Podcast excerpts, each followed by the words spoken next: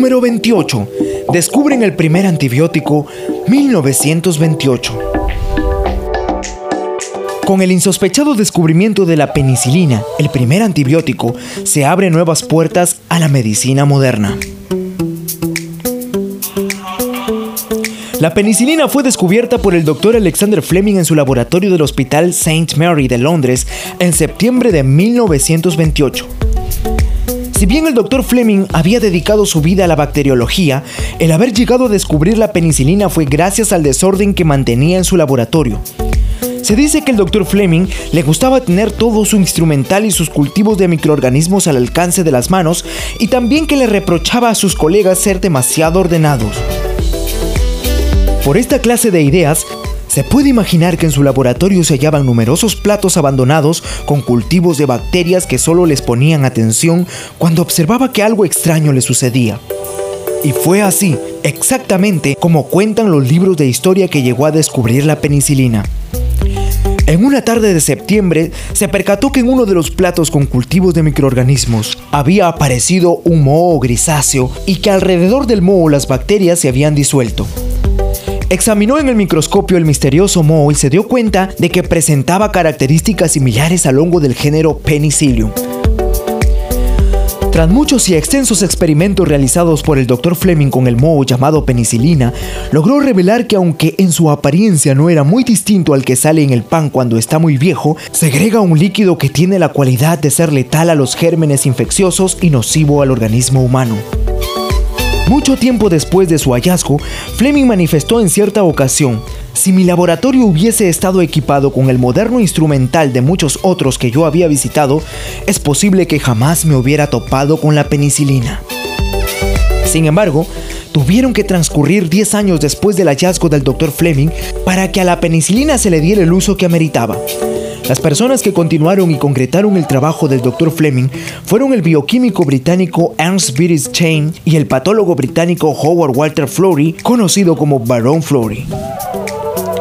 La penicilina es muy efectiva contra el gran número de microorganismos causantes de diversas enfermedades, como los tétanos, la sífilis y los forúnculos, por ejemplo. La forma de administrarla es vía oral o vía intravenosa. Sin embargo, sus efectos pueden ser mortales por las personas que desarrollan una alergia frente a este antibiótico. Se dice que un antibiótico es cualquier tipo de compuesto químico usado para eliminar algún microorganismo que desarrolle una enfermedad infecciosa razón por la cual la penicilina, al matar los gérmenes infecciosos en el organismo humano, recibe el calificativo de antibiótico, siendo este el inicio de la era de la medicina de los antibióticos. Número 29. Inicia la Gran Depresión 1929. Al caer la bolsa de valores de los neoyorquinos, muchos bancos y empresas quedaron en bancarrota. La economía de Estados Unidos entró en un terrible estado de depresión que se extendió por los países capitalistas de todo el mundo durante una década. Dentro de la historia que concierne a la Gran Depresión de los años 30, los estadounidenses recuerdan con gran temor y amargura el día jueves 24 de octubre de 1929, mejor conocido como el Jueves Negro, pues fue el inicio del desplome de la Bolsa de Nueva York y la crisis económica mundial más grande que se ha vivido de lo que fue el siglo XX. Aquel jueves negro, la actividad en la bolsa de Nueva York comenzó al igual que otros días. No fue sino hasta las 11 de la mañana cuando las órdenes de venta en las acciones se hicieron cada vez más grandes y significativas que las de compra.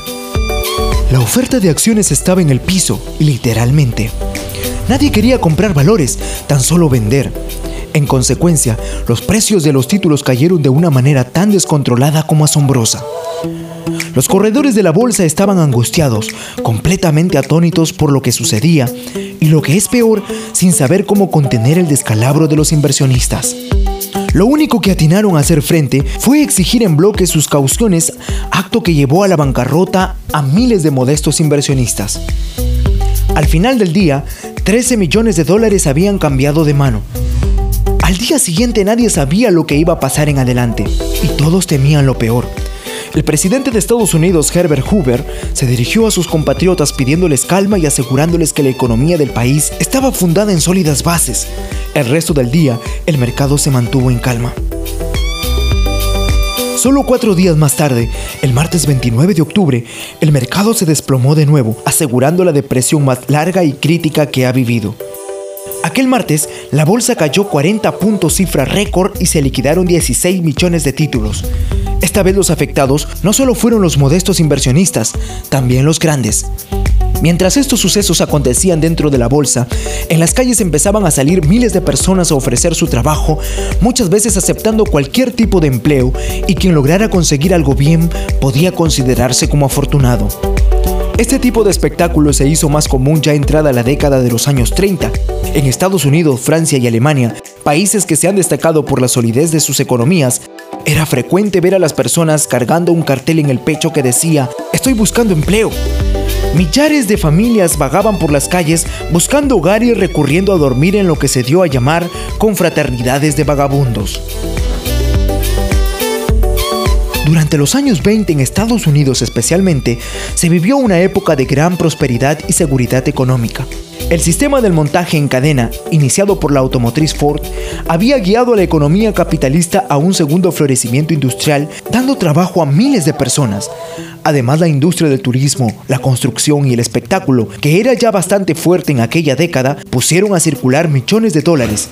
Sin embargo, el gobierno estadounidense, entusiasmado por la feliz época de prosperidad, decretó entre 1923 y 1929 que no debería intervenir en el mercado de las industrias.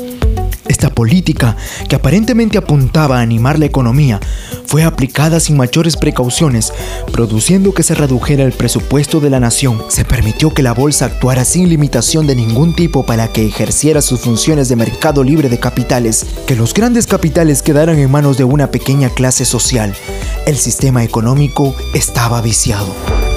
Esta política de no intervencionismo de gobierno en la industria dio pie para que los hombres de negocios hicieran delicias. Solo entre 1923 y 1929 las compañías incrementaron sus ganancias a un 62%, pero los empleados no se vieron igualmente beneficiados. La consecuencia más grave fue que los hombres de negocios rápidamente se hicieron más ricos, mientras que los empleados cada vez más pobres que la gran mayoría del país no tuviera dinero suficiente para comprar los productos ofrecidos en el mercado conllevó a que primero las pequeñas empresas se vieran obligadas a cerrar y despedir a sus empleados para que luego las grandes empresas al ver que sus ventas disminuían se sintieran obligadas a despedir a sus muchos empleados. La Gran Depresión iniciada en Estados Unidos afectó a otros países, ya que cuando la bolsa cayó, los bancos exigieron que se pagaran los préstamos que habían hecho en otros países, no pudiendo ellos pagar.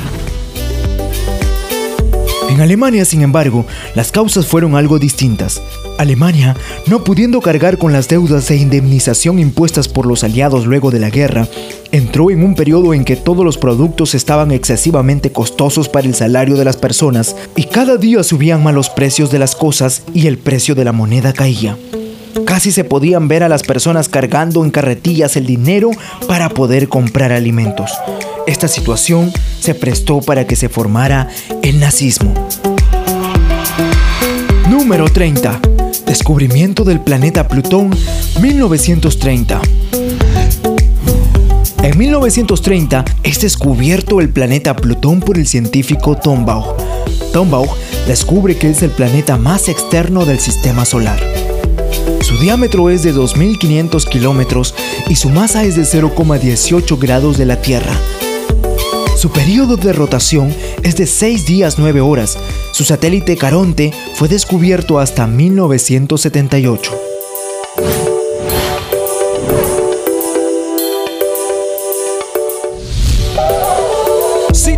Gustado este video, no olvides suscribirte y compartirlo con tus amigos. ¡Hasta la próxima!